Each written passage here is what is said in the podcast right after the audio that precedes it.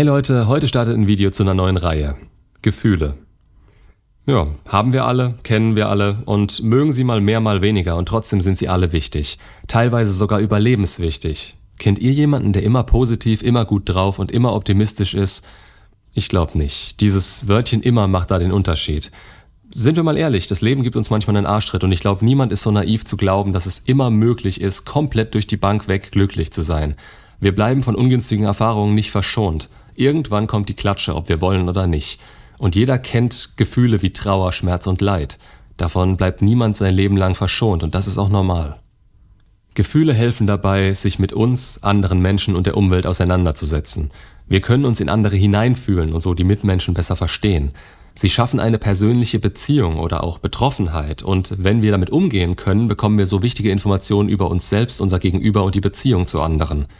Erstmal sind Gefühle nicht von vornherein gut oder schlecht. Sie haben eine Signalfunktion und zeigen uns innere Spannungen oder unerfüllte Bedürfnisse auf. Daher gibt es auch so viele. Als Beispiel Angst, Wut, Freude, Panik, Unzufriedenheit, Stress. Das Problem ist nur, dass manche nie gelernt oder verlernt haben, damit umzugehen, sich selbst zu trösten, zu beruhigen oder sich die richtige Hilfe zu holen. Aber ich habe es auch schon in anderen Videos öfters angesprochen. Wichtig ist, das erstmal anzuerkennen und zu sehen, dass wir Menschen an herausfordernden Situationen lernen und wachsen können. Gefühle sind dabei immer subjektiv und individuell. Der eine liebt Schokolade, den anderen lässt es eher kalt. Unterdrücken wir Gefühle, indem wir sie ignorieren oder ins Unterbewusstsein verdrängen, haben sie trotzdem Auswirkungen auf unser Handeln, unsere Gedanken und Entscheidungen. Daher ist es wichtig, Gefühle zu erkennen und sie zu verstehen, damit sich da eben nichts anstaut. Hinter jedem Gefühl steckt ein Grund, meist ein Bedürfnis, das befriedigt werden möchte.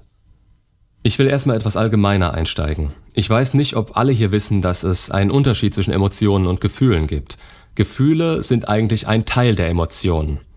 Emotionen oder emotionale Reaktionen sind Vorgänge im Körper, die sowohl ein Gefühl, zum Beispiel Angst, als auch die körperliche Reaktion, zum Beispiel Zittern, Schweißausbrüche sowie Denkprozesse, Entscheidungshilfen beinhalten. Eine Emotion ist am ehesten ein innerer Eindruck und die Reaktion darauf. Ein Gefühl dagegen ist eine Momentaufnahme, also das, was man in genau diesem Moment fühlt.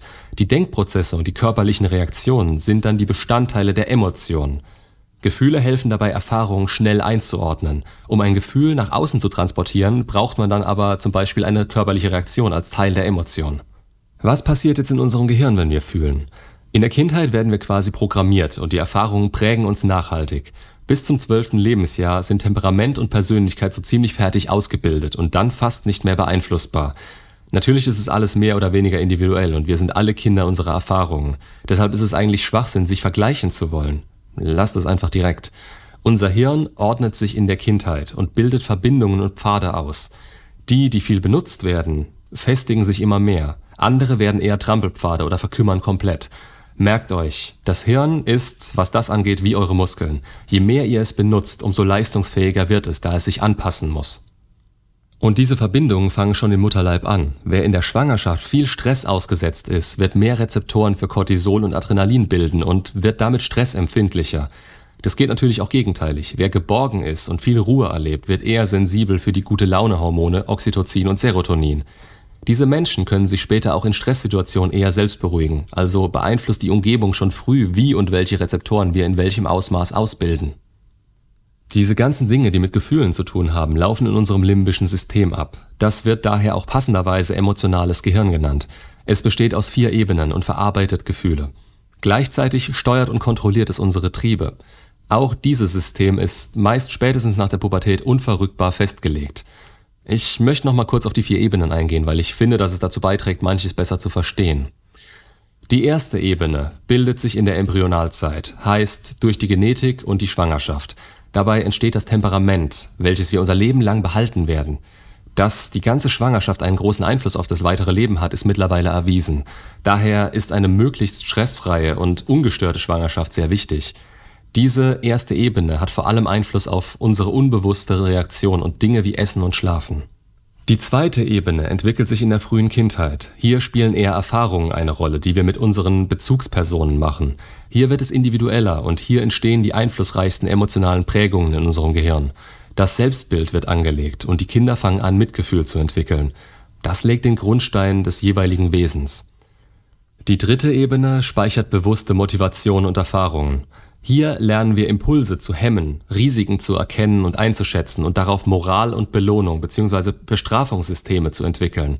Das passiert in etwa ab dem 14. Lebensjahr. Das wird meist auch als die sozial-kommunikative Ebene bezeichnet, weil hier die eigenen sozialen und ethischen Normen entwickelt werden.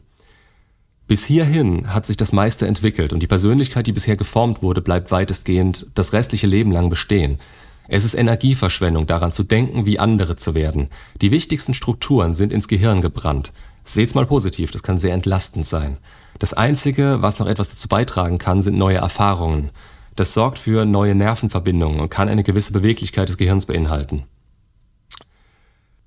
Die vierte Ebene ist die kognitiv-sprachliche. Wie der Name es sagt, geht es hier um unseren Verstand und die Intelligenz. Dieser Teil kämpft oft mit den Gefühlen und Emotionen. Mit diesem Teil nehmen wir ständig neue Erfahrungen und Erkenntnisse auf. Wir analysieren, erkennen sie an oder verabschieden sie wieder. Das hat aber keinen Einfluss auf die Persönlichkeitsmerkmale. Das war jetzt erstmal alles etwas theoretisch. Was ich damit erreichen wollte, ist einmal ein Verständnis dafür und eine gewisse Entlastung zu schaffen.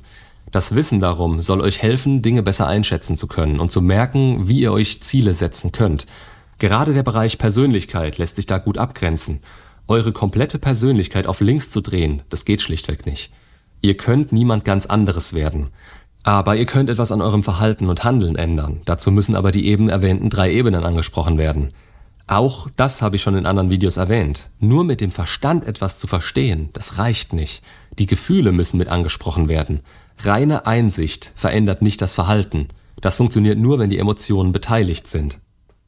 Jeder weiß, dass Rauchen ungesund ist, das Leben verkürzt und so weiter, aber nur das Wissen darum reicht nicht, um damit aufzuhören.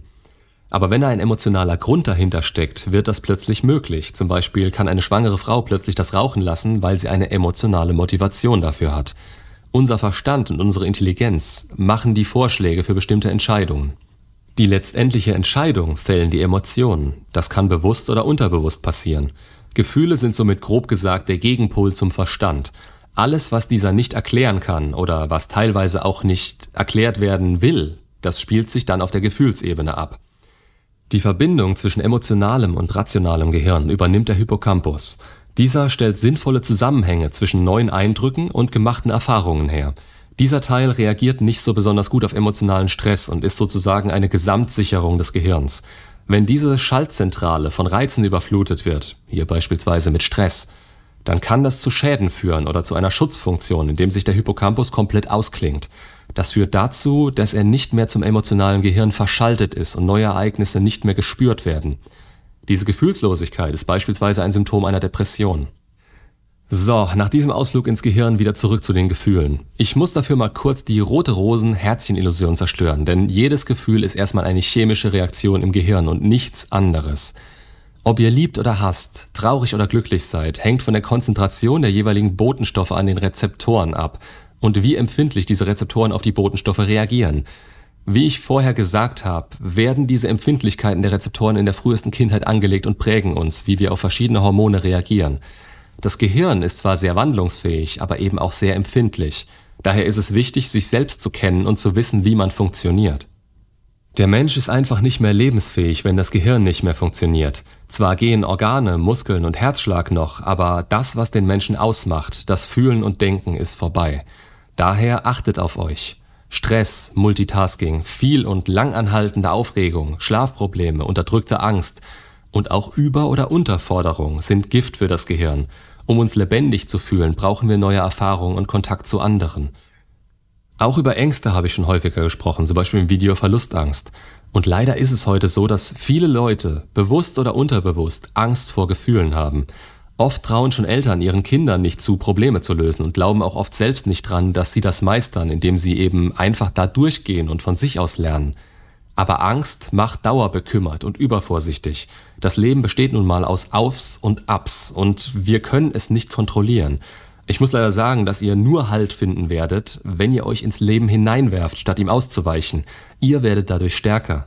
Man muss mutig Raum für Gefühle schaffen, für die guten und glücklichen, aber auch für die bedrückenden, verletzenden und nicht so schönen. Sie alle gehören zu einem und zum Leben und alle haben eine Funktion.